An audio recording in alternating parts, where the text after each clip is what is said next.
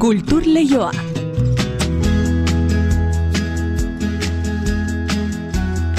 Eneriz gorrotxategi, arratsaldeon. Arratxaldeon inigo. Ni enaiz Mikel Laboa izenburu hori daraman album ilustratua aurkeztu dute gaur. Bai, unai iturriagak eta arkaitzkan okidatzi dute eta Joseba Larratxe marrazkilariaren ilustrazioek jantzi dute nola baita esateko novela grafikoa.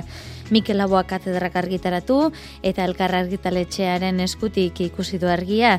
Mikel Laboaren bizitzak edota honen kantu gintzak sortzailei iradokitzen zienetik abiatutako poema grafikoa da eta abenduaren amarrean durangoko azokan aurkezko badute ere, jada salgai dago liburu dendetan, alere gaur egin duten olabaiteko prentsaren aurreko aurkezpena, eta bertan izan da gure haino agirre lankidea, eta berak emango dizkigu xetasun gehiago. Ni enaiz Mikel Laboa, baina Mikel Laboa ziakina. Hori da.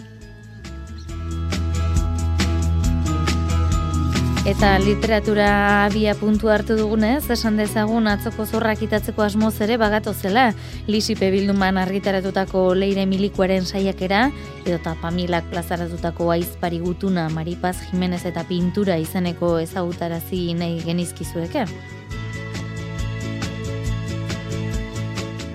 Zinebi Bilboko film labur eta dokumentalen jaialdia ere aipatu nahiko genuke. Eta bestalde atzo horreratu genizuen gixan, proiektu larrua dantza konpainiak gaur estrenatuko du bere proposamen berriena La Casa Bazia izenekoa gaztizko printzipal antzokien izango da hori, iluntzeko zazpiter dietan. Eta kulturleioan gaur jolas egiteko gonbiteare egin nahi dizuegu horretarako aukera bat eskainiz. Xavier Landabidea izango dugu taroka bertso joko esoterikoa zer den norentzat den eta nola jolas dezakegun kontatzera inguratuko zaiguta. Arratxaldeko ordubiak eta hogeita ama minutu ditugunez, ekin dieza jogun bada aste arteari, lehen bizi hori bai, arratsaldean deizula entzule. Kultur leioa zabaltzeragoaz, Euskadi Irratian.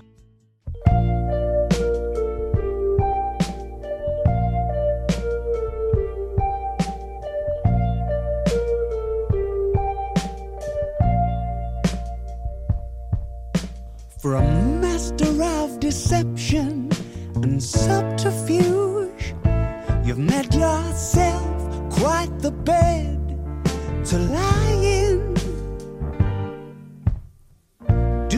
Bilbao BBK Live jaialdiak 2008ko kartela iragarri du 2008ko guztailaren seitik zortzire izango da komentako beta mendiko jaia eta bertan izango dira Loren The Machine taldea The Chemical Brothers The Blaze edo entzuten ari garen Arctic Monkeys besteak beste.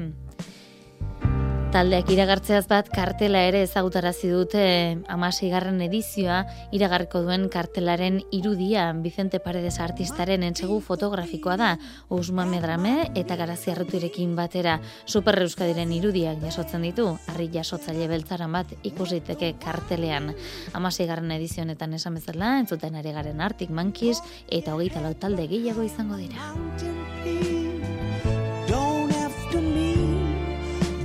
You've gone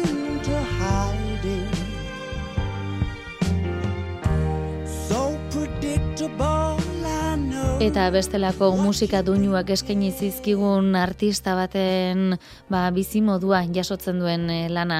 Aipatu behar dugu orain ni naiz Mikel Laua album ilustratu aurkeztu dute eta Donostian. Esan dizuegu nahi iturriagak eta arkaitzkan idatzi dutela Joseba Larratxeren marrazkiek eta ilustrazioek jantzi dute novela grafikoa.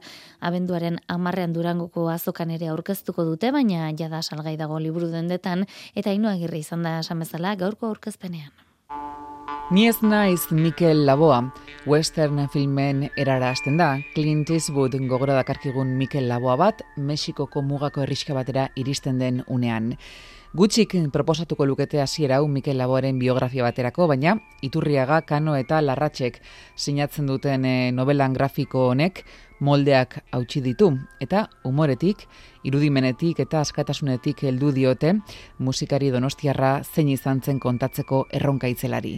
Hiru sortzaileak legeitun elkartu mentziren hasierako egunetan eta han pasa zituzten egun horietan adostu zuten laboak hain bereak zituen askatasun egarria eta aldarte umoretsua izango zirela lan honen abia puntuak. Arkaitzkano. Laboak erakutsi dizkigun mila gauzen artean, ez daki zein den garrantzitsuena, ez dira gutxiestekoak bi, eta dira bata askatasuna eta bestea bere aldarte umoretsua. Eta beraz, uste dute, lekeition elkartu geneanean, hasieratik adostu genuena hori izan zela. Ez. Askatasuna aldarte jostari eta umoretsua, eta arriskuak hartzeko gogoa, hori zelakoan laboa nolabait zirrikitoren batetik erakusteko edo komiki garri bihurtzeko eh, modua. Arkaitzkanok gaineratu du, etzela beraien asmoa oiko biografia bat egitea, Mikel Laboaren eh, bizitza irudietan jartzea, baina lanean asterakoan, bueltan-bueltan biografia hori agertu egin zitzaiela eta liburuan jaso dutela. Laboaren bizitzako pasarteak, Ala nola, bere ibilbide artistikoko unen garrantzitsuenetako batzuk, ni ez naiz Mikel Laboa komikian aurkituko dituzue ba. Unai iturriaga. Bakoitza daukala bere laboa eta laboa ez tala edonor. Saleak garen ontzat oso garrantzitsua den norbait da. Nola baiteko mito izaera bat ere, ba, eman diezaiokegu ez da, eta eskaintza etorri zenean katedratik, ba, itzelesko posa izan zen, baina bat batean kriston ardura ere, bai, ez. Carlos Santa Maria liburutegian egin duten aurkezpenean, Unai Iturriaga eta Arkaitzkano izan dira, tamalez, Joseba Larratxe Josebiskik ezin izan du bertan egon, baina bi gidoilariek goraipatu dute haren lana. Kriston lana, hirugarren gidoigile bat dela esango nuke, eta nik uste dut lan honetan Josebak utzi duela marka bat, marreskilari bezala, goia jo duela esango nuke ez. Ni ez naiz Mikel Laboa izenburu duen novela grafikoa Durangoko azokan aurkeztuko dute abenduaren amarrean eta dagoeneko salgain dago elkar dendetan.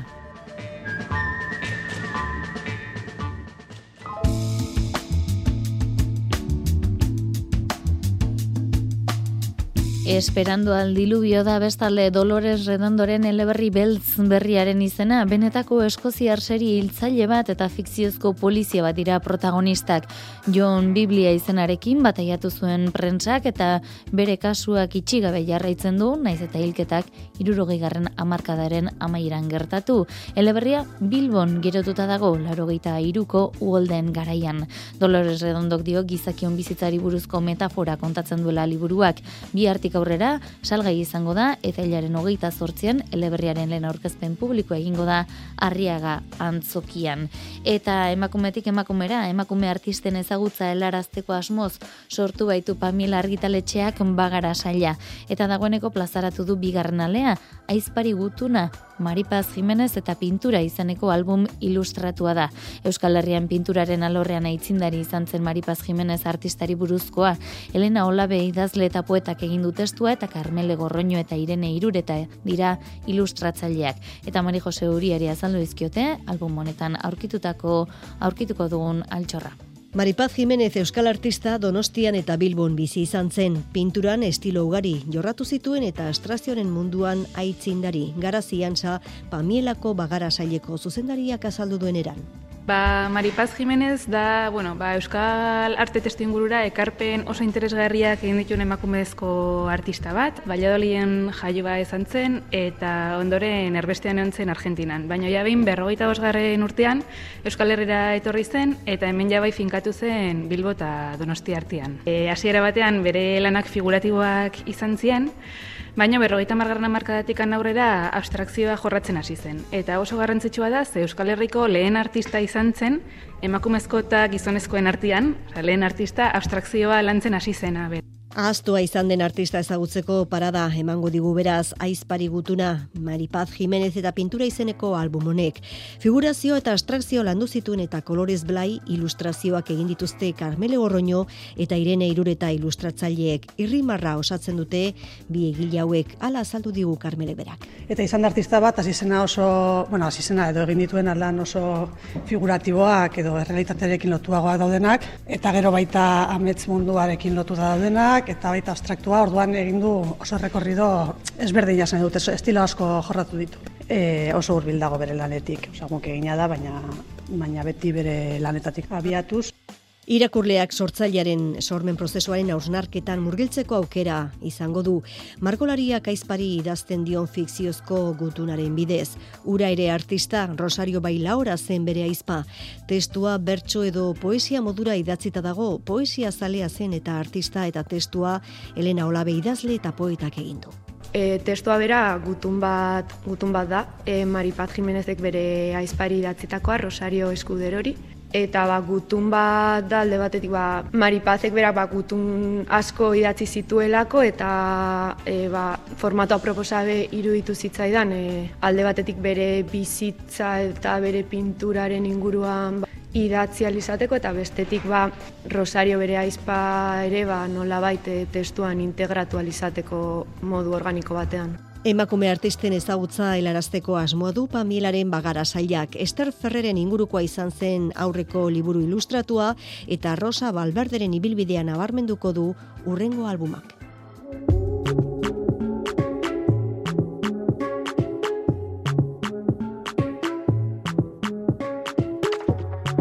Lisibe bilduman berriz argitara emandu susak leire milikuaren lurgainean itzalazpian saiakera lan honen bitartez milikuak aitortza egin nahi izan die emakume nekazari eta sektoreko erabakigunetan euren parte hartzea zein den ikustarazi. Haino agirre kontatuko digu. Patriarkatuaren ezaugarrietako bat emakumeen gaineko itzala da, eta landatar emakumeen kasuan, zapalkuntza geruzan gehigarriak dituzte.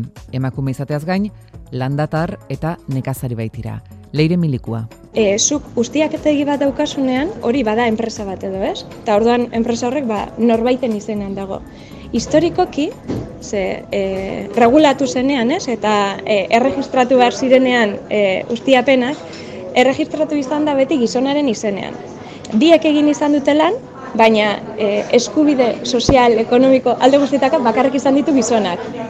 Eta emakumeak ez du lan egin du gizonak beste, baina ez du generatu eskubiderek. Gero adibidez eh, erretiro bat izateko, edo eta, eta, eta hori izan da sektorearen ezaugarri nahiko potente bat, e, historikoki. Azken urteotan eta batipat 2008ko emakume nekazarien estatutua onartu zenetik, aldatu egin dira titulartasunari dagozke ondatuak, ez ordea arrazoietikoengatik. Eta gaur egun, ba, bada e, zerbait oso arraroa eta nire ustez oso gure atentzia merezi duena, existitzen direla fikziozko nekazari emakumeak. Ba izan onuren gaitik, edo izan eustiategi horri puntu gehiago mate dizkiotelako diru laguntza lortza gaitik, Hemen sartzen gara alako perbertsioen eremu baten, ba bueno, osea, ez dudana nahi, bez, e, asko sakondu horretan, ze da oso delikatua, baina hori da hori da pixkat kontua. Leire milikuak zioenez, nekazari emakumezkoen egungo egoeraren diagnostiko zehatza egitea zaila da, titulartasunaren kontu horrek desitxuratu egiten baitu errealitatea. Liburu honek lagundu bezaba, fokua behar den lekuan jartzen eta emakume nekazari horien eguneroko errealitateari argia ematen.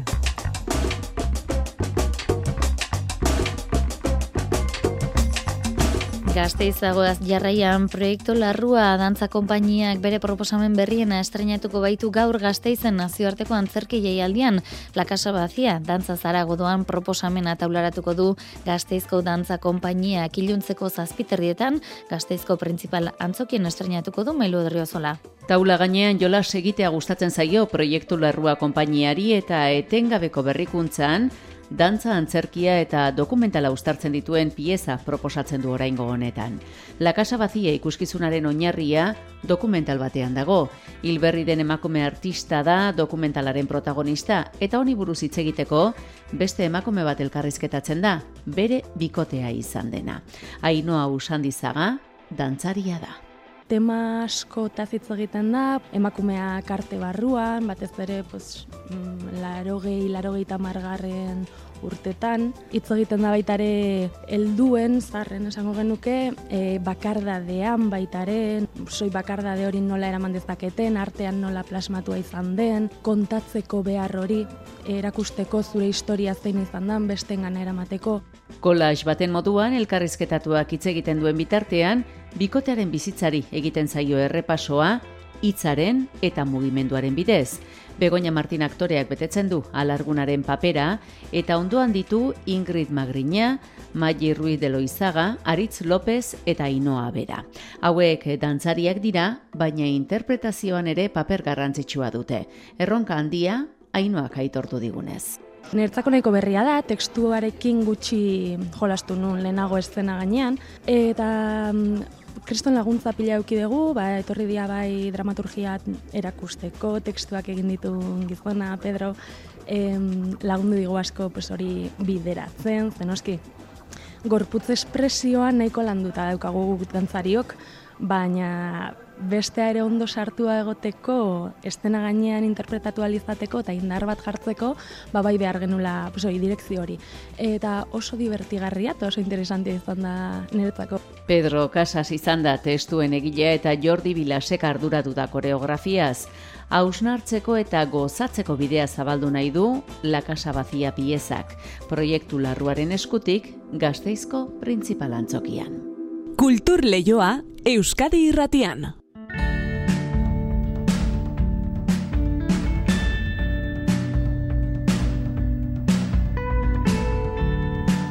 Kultur lehioan gaur jolaserako tarte hartu nahi dugu, hitzekin egingo dugu jolas gainera, baina gu geuk jolas aurkeztu ordez, gonbidatuari eskatuko diogu aurkezteko, eh, ba, aurkezteko jokua. Xavier Landabidea, taroka jokuaren sortzailetako bat, arratsalde hon deizula?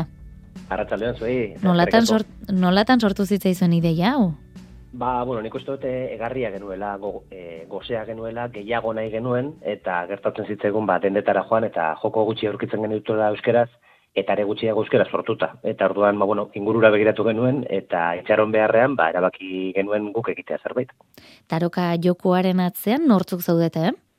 Bueno, ba, jente asko, eta gainera ez nuke misterio aura e, gainbera ekarri, ekarri nahi, baina, bueno, bat izan izan da, bi kooperatiba eta eta joko denda baten arteko proiektu interkooperazio e, proiektu bat.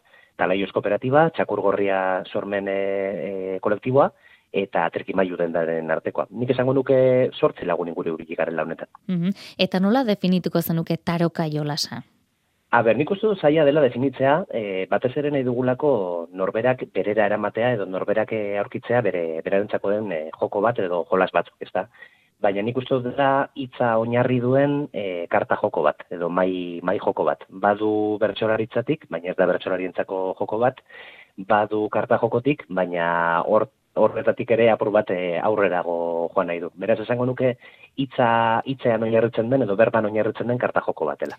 Tarot funtzionala ere badela esan genezake, tarota? Bai, hori hori hasteko. E, tarot bat nahi duenak, e, uste dut oso tarot e, polita, ederra, e, koloretsua eta berezia sortu dutela txakurgorriako gure kideek, eta bueno, bada e, tarot tradizional bat, arkano nagusi eta txiki guztiekin, baina badauka berriakurketa bat. E, bueno, ba, kopa beharrean olatuak ditugu, espatak beharrean aizeak ditugu, eta eta bar. Baina bai, tarote botaldiak egin nahi dituenak, e, izango du aukera tarokarekin tarotera aritzeko. Mm zenbat kartakoa da? Ba, laro eta bi, e, tradizionalak egin ditugu, eta gero joku moduak edo jolasteko arauak, laburtu nahi izan ditugu ba, mai gainean jartzeko karta laburpen karta batzuetan. Orduan guztira jokoa izango da e, kutsa magnetiko bat, e, larogeta bi karta eta eta liburua. E, ideiaz eta proposamenez e, josita datorren e, liburu bat. E, tarota baldin bada eta etorkizuna iragartzeko aukera eskaintzen baldin badu, e, txapelketa nagusiko finalaren e, aukera hori zer, sekretu hori akaso azaleratu diteke aurretik? Gu pentsatzen dugu baietz, hori bai, disclaimer bezala esan behar dugu, taroka erosiko duenak e, ez dugula bermatzen etorkizuna iragarriko duenik, edo bertso txapeldun nagusia nore izango den asmatuko duenik, edo loterierik irabaziko duenik. Baina, saiatu nahi duenak, uste dugu badauka laukera e, karta, karta sorta honekin. E, nori zuzen du dioz, tarota gustatzen zaionari, itzekin jolas egiteko ba, aukera horrekin e, entretenitu nahi duenari, edo zein adinetarako da proposa? Ba, bueno, nik uste dute bakoitzak zerbait aurkitu dezakela e, tarokan. E, tarot saleentzat nik uste dut e, ezinbesteko objeto bat e, izango dela, benetan oso, oso karta ederrak e, direlako, eta e, tarot sorta bezala nik uste merezi duelako edukitzea.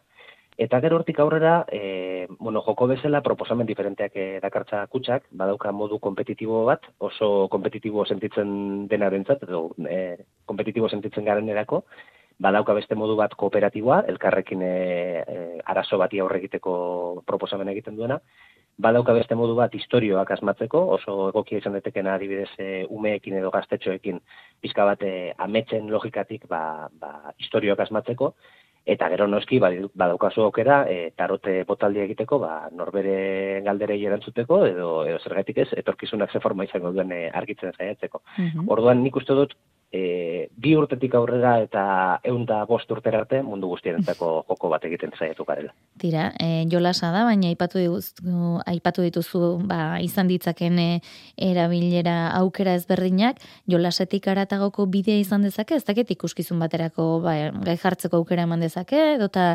bertxolariekin e, jolas egiteko, edota aurrekin e, bertxoskuletarako, edo Gu pentsatzen dugu, baiet, egia esan barba dizugu, e, ez dugu astirik izan, ze, bueno, oraindik ere imprentan daude e, kutsak, eta ez dugu astirik izan, ba, jolasaz edo jokoa zaratago e, egingo duguna buruz pentsatzeko. Guk pentsatzen dugu kontzeptu bezala mila aukera ematen dituela. Bai e, bertsoraritza bera lantzeko, zein hizkuntza praktikatzeko, zein e, ez dakit, e, ume edo gazteekin e, unitate pedagogikoak e, prestatzeko.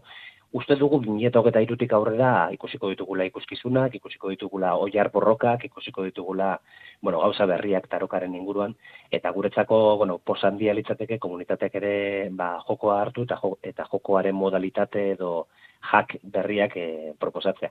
Mm nik egia esan kuriositate handia dut ikusteko ea jendeak nola hartuko duen jokoa eta eta ze bide hartuko duen, baina uste dut baietz izango duela bidea. Esan duzu oraindik ere labean dela, abenduaren zazpian durango izango da eskuragai ez da?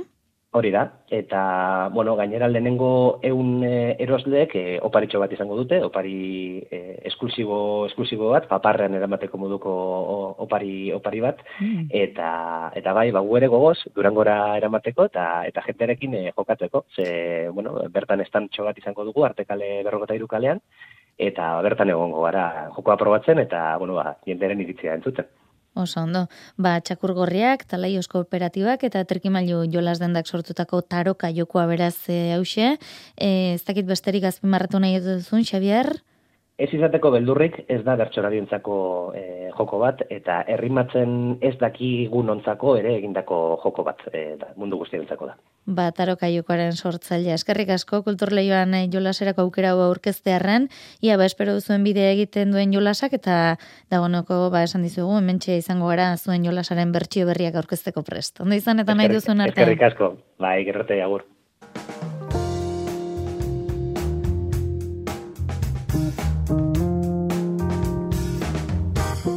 Errimak eta ba, bertsolaritza izpide izan ditugun honetan ezin aztuko dugu gaur jakinarazi den hori. Iñaki Muruak jantziko diola txapela alegia Euskal Herriko bertsolari txapelketa nagusiko irabazleari.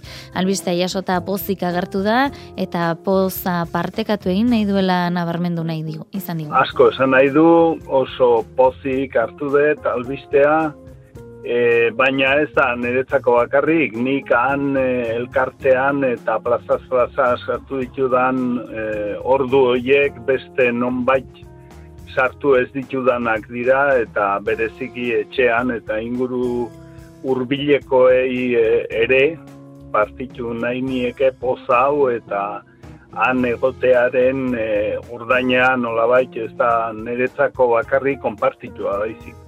Bertxozale elkarteak agerian zein isilpean egindako lana eta eragile gisa egindako lana aitortu nahi izan dio aukera honekin. Dagoneko hasi omen da eguna irudikatzen, abenduaren emezortzian aforraren abetea, eta bidean izan diren zein diren bertxolarien jarduna txalotzeaz gain, onako mezu aluzatu nahi izan di bertxolariei. Plazaz plaza ibiltzeko augusto honakin gelditu daitezela bintzat txapelketa ez da munduaren bukaera eta hasiera ere ez. Orduan Nikola ikusten dut behintzat. Animo denei eta, bueno, e, oin arte egin dituztenak harrigarriak dira niretzat eta segi dezatela holaxe ni harritzen eta ni bezala beste asko. Larun bateko itzaiola saioan entzungo dugun muruarekin izan dugun sola salditxo hori.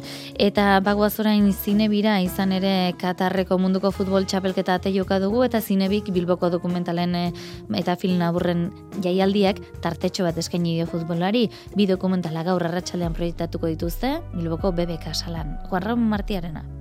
Zinebik Atletik Kulu Fundazioarekin batera antolatutako futbola zinema eta munduko txapelketa zikloa bi dokumentalek osatzen dute. Bi kasutan, alde batera utzi dira garaipen apartak, futbol izarrak eta selekzio entzutetsuak eta harreta jarri da futbolaren inguruko arazoetan eta balore azpimarragarrietan. Dokumentaletako bat klasikoa da, mila bederatzerun da irurogeita irugarren urtekoa, Garrintxa, Brasildar futbolari ospetsuari buruzkoa. Garrintxa herriaren pozgarri dokumentala Joaquim Pedro de Andrade zinegilaren lan lana da eta askorentzat munduko erregaterik onena zuen futbolistaren historia kontatzen du Mane Garrintzaren hain zuzen ere. Garrintzaren garaian etzen batera ohikoa beltzak Brasilgo futbol selekzioan egotea eta jokalari honen arrakasta herrixearen garaipentzat jotzen da. Besteak beste, mila bederatzen da irurogeita bigarren urteko Txileko mundialean Brasilek irabazitako txapelketan jokalari onena izendatu zuten. Vanessa Fernandez Guerra zinebiren zuzendaria. Garai hartan nun zeuden beltzak ez da, eta futbolean orduan hor bai egon zan e, istilu hori, eta dokumentalak oso ondo jasotzen du, zegero hortik geroztik ba, oso ezaguna izan da garrintza, baina garai hartan ez, eta orduan dokumental hori egin alizatea, eurentzat ere, kristona postua izan zan. Beste dokumentala garaikideagoa da 2008 garren urtekoa Next Goal Wins izena du eta Amerikar Samoaren futbol selekzioaren historia kontatzen du. Futbol munduan marka negatibo gehienen jabe den selekzioa da. 2008 garren urtean Australiaren kontra jasotako hogeita maika eta utzeko porrotarekin hasten da filma 2008an tongaren kontra lortutako bieta bateko lehen garaipen erarte. Naiz eta porrot pila jaso selekzioaren baloreak agerian geratzen dira dokumental honetan gure hausnarketa zan, normalean futbola zari ganenean, denok nahi dugu irabaztea, ez da? Orduan, kasu honetan pizkat buelta mondiego, eta pentsa gendun zergaitik ez dokumental bat aukeratu nun beti galtzen duen selekzio batek. Hortaz, aukeratu gendu Next Goal Wins, eta dokumental honetan jasotzen dena da, futbol selekzioa, baina kasu honetan Samo Amerikarrarena, nun partido guztiak galtzen dituzten. Baina naiz eta galdu, eure jarraitzen dabe, eta euren arteko giro hori ere oso ondo jasotzen da dokumental Katarreko agintariek giza eskubidekiko duten jarrera inposatzailea dela eta bi dokumentalen proiektzioa horri buruzko hausnarketa egiteko aukera dela diote zinebiren arduradunek. Garrintxa eta Amerikar Samoari buruzko dokumentalak gaur arratsaldean proiektatuko dituzte BBK salan, lehendabizikoa arratsaldeko seitan eta bestea zortzitan.